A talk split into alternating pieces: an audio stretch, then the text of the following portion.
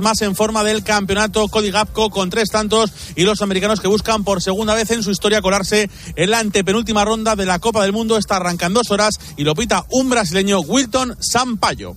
A las 8, turno para la Argentina de Leo Messi que se enfrenta a Australia. Informa desde Brasil o Globo que Gabriel Jesús y Alex Teles se pierden lo que queda de Mundial por lesión. Lo del lateral del Sevilla parece más grave y podría tener que pasar por quirófano. La selección española tiene día libre.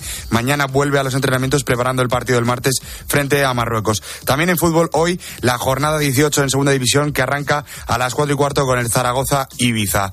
En baloncesto, Liga Andesa juega el Barça a las 9 menos cuarto en casa del Obradoiro y todo esto lo puede seguir dentro de menos de una hora en tiempo de juego.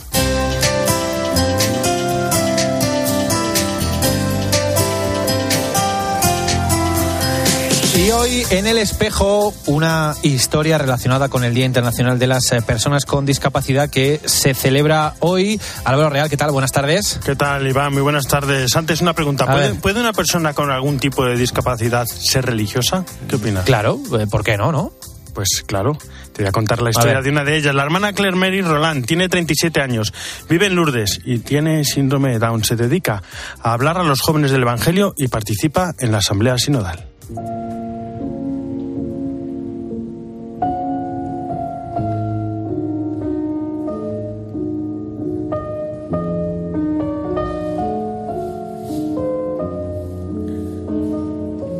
Tenía todas las papeletas para ser abortada, pero se libró.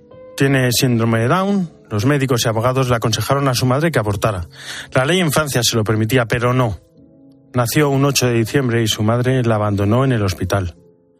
Un día, Annie Rouger, funcionaria del Ministerio de Marina, fue invitada a visitar una comunidad que acogía niños abandonados al nacer debido a una discapacidad.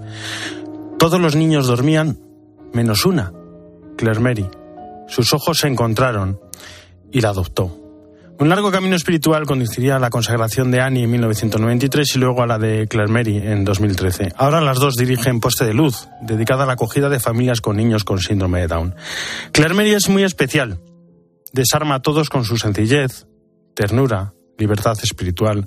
La joven desata el don de las lágrimas en muchas personas de ternura, como por ejemplo en Lourdes, cuando va uno por uno saludando y conociendo a todos los enfermos. O de alegría, con su gran desparpajo. Una vez una profesora le preguntó que de dónde sacaba la fuerza para evangelizar sin filtro, y Claire May respondió con humor, es verdad que a ti te cuesta más, pero porque te falta un cromosoma. Claire Mary muestra el camino. Las personas con discapacidad no son meros destinatarios de un cuidado pastoral compasivo, son actores de pleno derecho en la misión. Quieren ser tomadas en serio y llevar alegría a las comunidades cristianas en las que viven.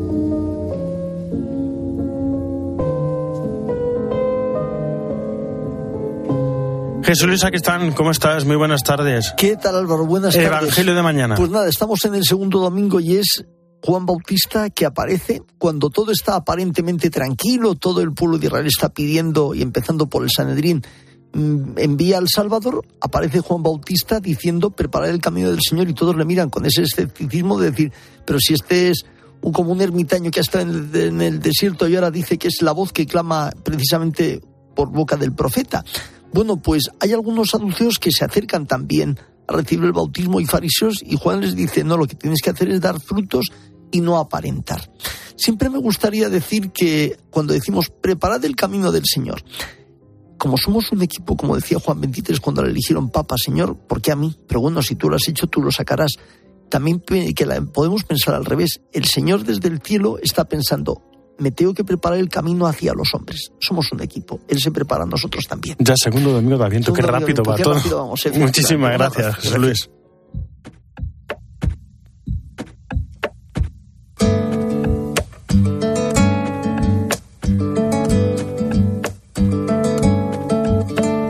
Clavo mi remo en el agua, llevo tu remo en el mío.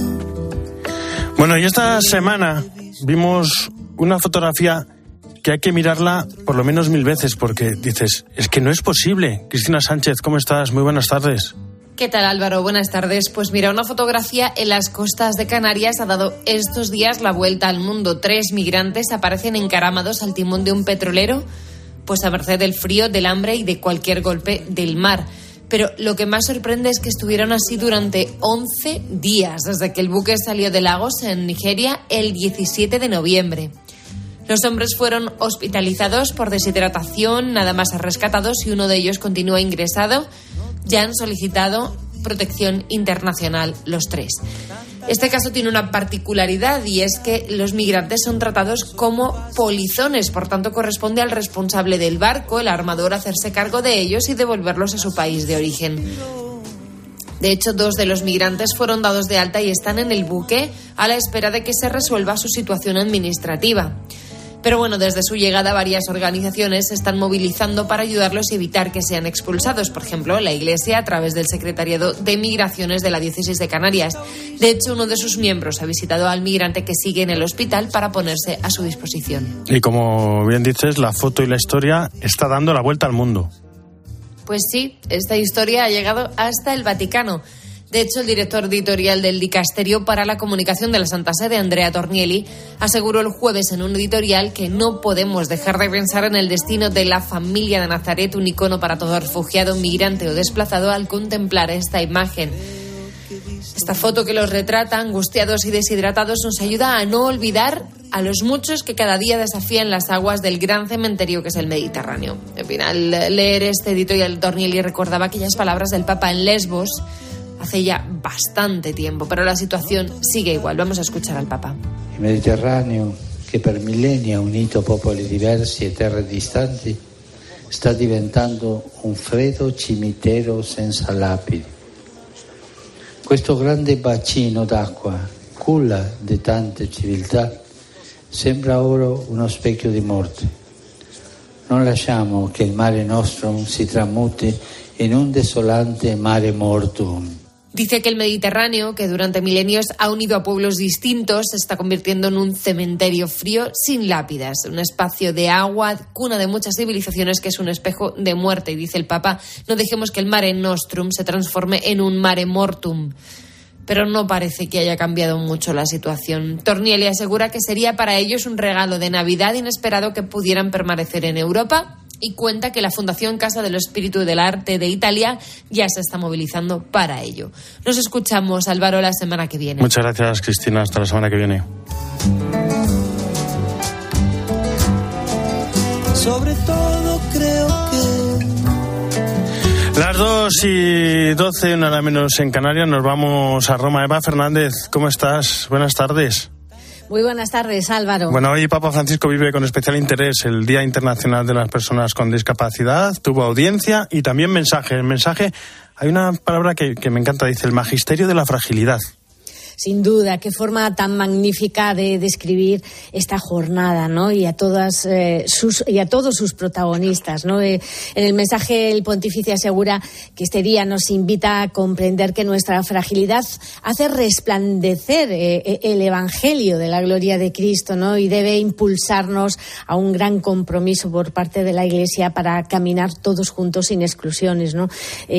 Añade el Papa que la confianza en el Señor, la experiencia de su ternura y el consuelo de su compañía no son privilegios reservados a unos pocos, ¿no? Ni, prerrogativas de quienes han recibido una formación especial, sino que su misericordia eh, se deja mm, encontrar de forma muy particular en, en quienes no se fían de sí mismos y sienten la necesidad de abandonarse en el Señor y de compartir con los hermanos.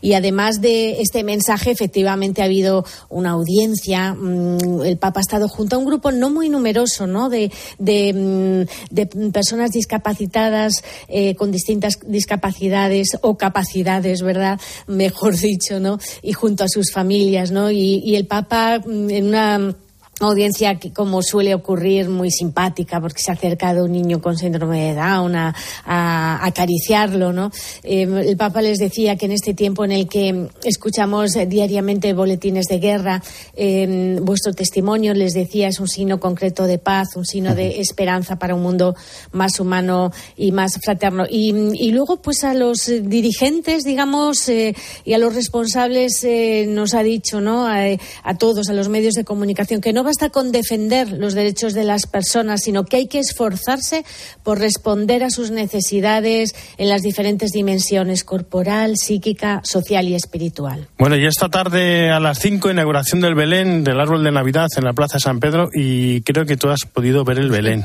Cuéntanos cómo es. Sí, sí, nos hemos, nos hemos colado, eh, nos hemos colado sin pensar que, iba a ser posible porque el, eh, tal como ha estado lloviendo, ahora mismo hay una pequeña tregua, pero, pero ha llovido sin parar en, en Roma, ha sido como algo increíble. Justo en el momento de ver el Belén ha dejado de llover y la verdad es que está lleno de detalles, huele a madera mojada porque está realizado en madera, eh, aparecen pastores, artesanos, y los Reyes Magos, lo esencial de un nacimiento, ¿no? Pero con particularidades, porque como procede de una zona de Italia donde, mm, donde existe un gran, una gran tradición en cuanto al mercado de tejidos, entonces aparece una mujer trabajando en el telar y un aldeano que transporta mm, telas a su espalda, pues como se hacía en la antigüedad. Y, pero esta tarde conoceremos lo esencial, Álvaro, que es a María y a San José. El niño suponemos que o está tapado o mm, estará cubierto porque la tradición es que no, no, lo, no se hace público hasta, el 25 no llega. Hasta el 25 no llega, pero bueno, esta tarde, eso sí, fijaros, se han se ha tenido que trasladar la ceremonia al interior del aula Pablo VI para, por, por la lluvia, y, pero bueno, mm, da igual, con lluvia o sin lluvia, el nacimiento y el árbol quedará precioso y pues presidirá toda la Estaremos pendientes y mañana también lo contamos. Gracias, Eva, un abrazo. un abrazo, buen sábado a todos. Bueno, y en este tiempo de Aviento queremos ir preparándonos para la Navidad, pues de muchas maneras. Por ejemplo, nos vamos a ir hasta la diócesis de Cartagena. El Cabildo de la Catedral de Santa María Murcia organiza el ciclo Belleza, Verdad y Vida, una actividad que se realiza las tardes de todos los domingos de Adviento. José Antonio Ibáñez es canónigo de la Catedral. José Antonio, ¿cómo está? Muy buenas tardes. José Antonio está ahí con nosotros. Vamos a ver si podemos hablar con, con, José Antonio Ibáñez, con canónigo de la Catedral de Murcia, porque queremos hablar con él para, para prepararnos de alguna manera este Adviento, como lo están haciendo ellos. José Antonio, buenas tardes. Hola, muy buenas tardes. ¿Qué Cuéntanos qué tenéis previsto para este evento. ¿Cómo nos podemos preparar para la Navidad? Bueno, pues nosotros desde la Catedral de Murcia ya venimos varios años realizando esta bonita actividad que, que nos ayuda a buscar esos espacios para el silencio, para la reflexión, para preparar de alguna manera el corazón para acoger al Señor eh, cada vez que llame a nuestra puerta. Entonces el Cabildo de la Catedral viene desde hace tiempo realizando esta actividad que se llama Belleza, Verdad y Vida. Y consiste precisamente en, en, buscar al Señor y dejarlo que entre en nuestro corazón por medio de estos tres. Sí, veo que, se hace con vida anterior, también el primer anuncio, hay oración de la liturgia, pero también música, ¿no? Porque, porque la belleza, la música también nos transmite esa belleza que es importante para prepararse para la Navidad. Efectivamente, nosotros, pues la belleza tenemos un aliado que es el gran órgano de nuestra catedral y pues tenemos esos momentos para disponer el espíritu con unas pequeñas intervenciones del órgano. Después tenemos una charla, una meditación, que es el momento de la verdad. Y terminamos con el rezo solemne de las vísperas, que es el momento de la vida que procede de la oración y del encuentro con el Señor. Por eso, belleza con la música y el órgano, verdad con la meditación y la doctrina y vida con la oración. ¿A qué hora, a qué hora es? Pues empezamos a las seis y media de la tarde y acabamos a las siete y media. Pues nada, desde aquí invitamos a todos los que estén en Murcia a poder acercarse a la catedral para prepararse también para la Navidad en este aviento. José Antonio Ibáñez, canónigo de la catedral de la diócesis de Cartagena en Murcia, muchísimas gracias y que vaya todo muy bien. Un abrazo. Igualmente, feliz adviento. En Mediodía Cope, El Espejo. Estar informado. ¿Qué va a pasar con los tipos de interés? ¿Cuánto van a subir los alimentos en Navidad?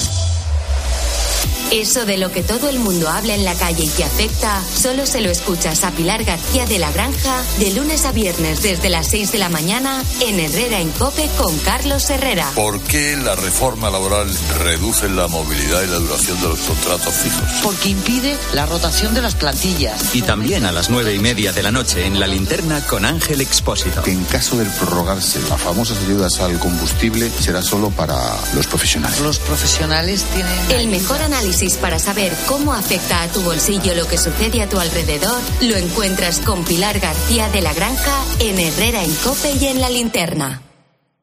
Álvaro Real. En Mediodía Cope. El espejo. Estar informado.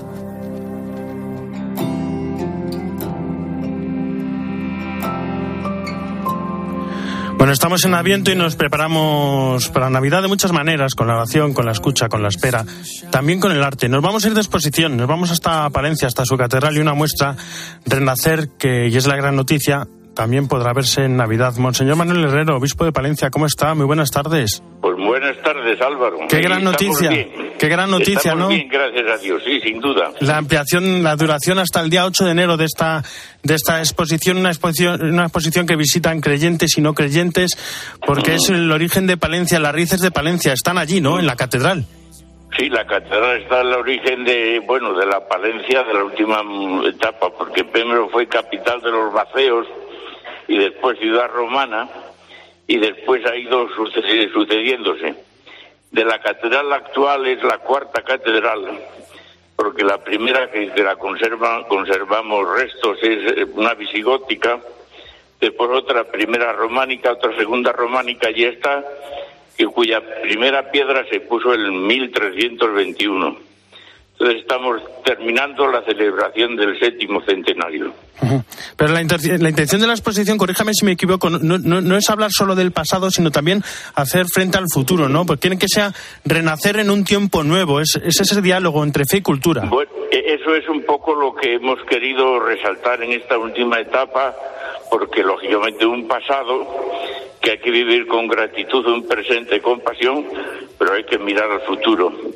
Y el futuro que supone para nosotros es Jesucristo, pero permanentemente tenemos que renacer a Él, del agua y del Espíritu, recordando nuestro bautismo y lógicamente abriéndonos al Espíritu que siempre habla a la Iglesia y a los hombres también hoy. Entonces, eso es un poco. y Lo que se busca es también que hable a través de la, del arte, de la belleza. Porque el arte, esto- el arte va cambiando, pero las grandes preguntas, las grandes respuestas no.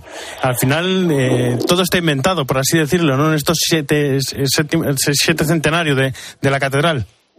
Sí, además de eso es porque Dios es el que, el que es capaz de hacer todas las cosas nuevas.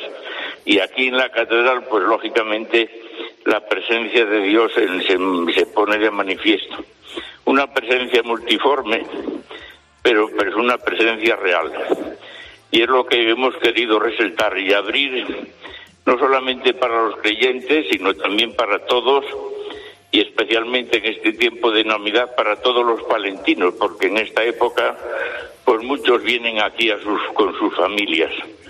Y entonces es un motivo para que vean cuáles son sus raíces, porque el hombre y la mujer sin raíces no podemos vivir, somos como los árboles.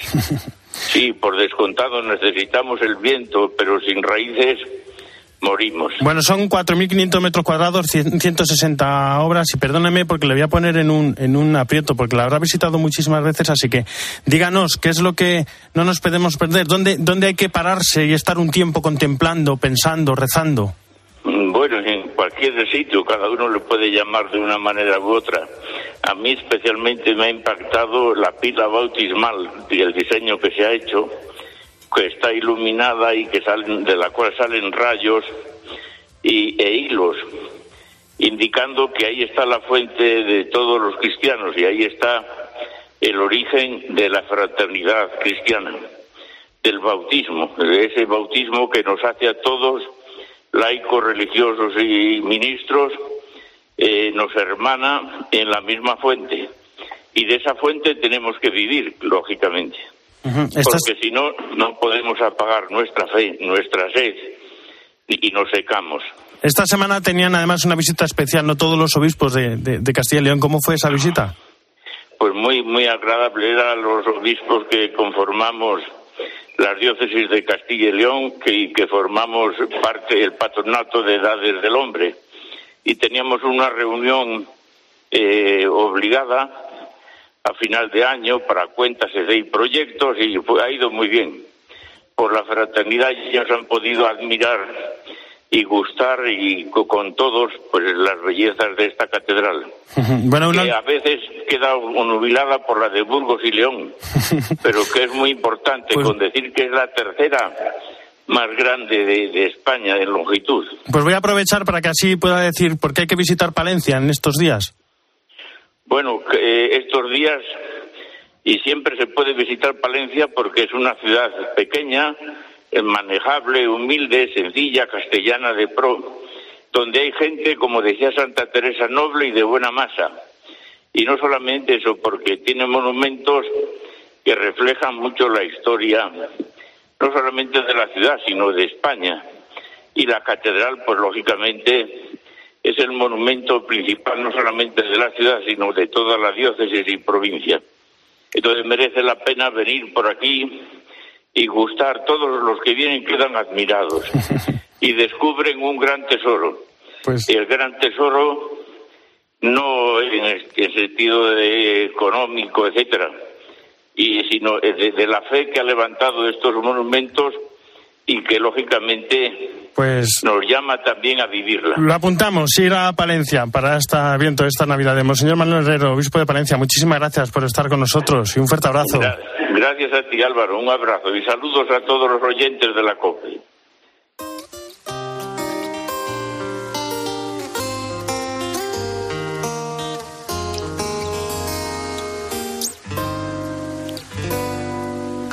Antes de que me quede sin corazón. ¿Y cuáles son las grandes preocupaciones hoy del Papa Francisco? María Alcudia, ¿cómo estás? Buenas tardes. ¿Qué tal Álvaro? Buenas tardes. Esta semana hemos podido leer la entrevista que la revista de los jesuitas de Estados Unidos, American Magazine, hacía al Papa el pasado 22 de noviembre. Les contaba Francisco, por ejemplo, que se confiesa cada 15 días o que se siente guiado por el Espíritu Santo. Lo católico relataba siempre es armónico de las diferencias. Para explicarlo, recurre a la mañana de Pentecostés, el lío que se armó allí. El Espíritu Santo en la Iglesia dice hace armonía de las diferencias de los opuestos. En este sentido, cuestionado sobre la polarización, dice el pontífice que cuando esta existe se cae en espíritu sectario. Se trata de sumar las diferencias.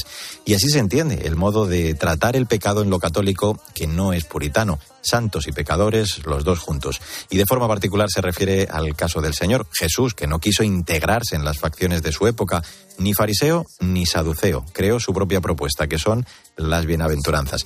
Bueno, en otro momento habla de las conferencias episcopales como órgano para unir a los obispos, trabajar juntos, discutir los temas, hacer planes de pastoral aunque eso sí recuerda, cada obispo es el pastor de su diócesis. Respecto al aborto, señala el Papa que es un tema priorizado en la Iglesia frente a otras cuestiones de justicia social.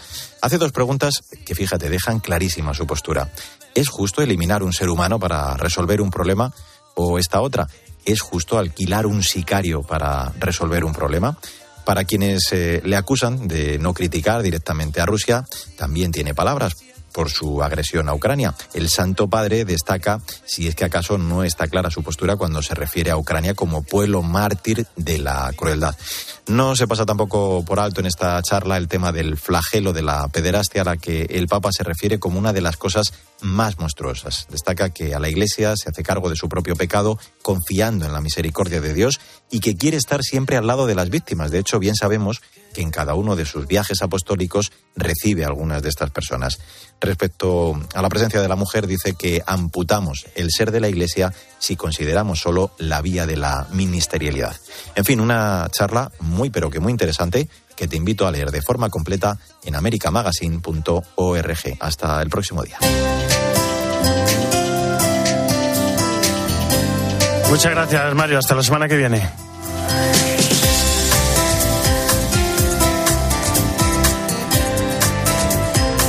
En la producción, Jesús Isaac está en el control técnico de Cinta Molina y en control central José María Rivuelo. Ya saben que el espejo no termina, sino que gira Y ahora nuestro reflejo se abre hacia Mediodía Cope con toda la información nacional e internacional que nos trae Iván Alonso. Iván, buenas tardes de nuevo. ¿Qué tal? Buenas tardes de nuevo, Álvaro. ¿Te vas de puente mañana? Claro, ¿Qué que va? tenemos que trabajar mañana ¿Qué también. va? Ojalá, no, no, no. No nada, eres nada. de los millones de españoles que se coge unos días esta semana que viene, ya sea No, soy los que, los que me están con envidia al verlo. el puente de la Inmaculada o el puente de la Constitución. Y hay algunos que incluso lo juntan todo y se hacen unas mini vacaciones. Así que ah, para aquellos con esa suerte, enhorabuena.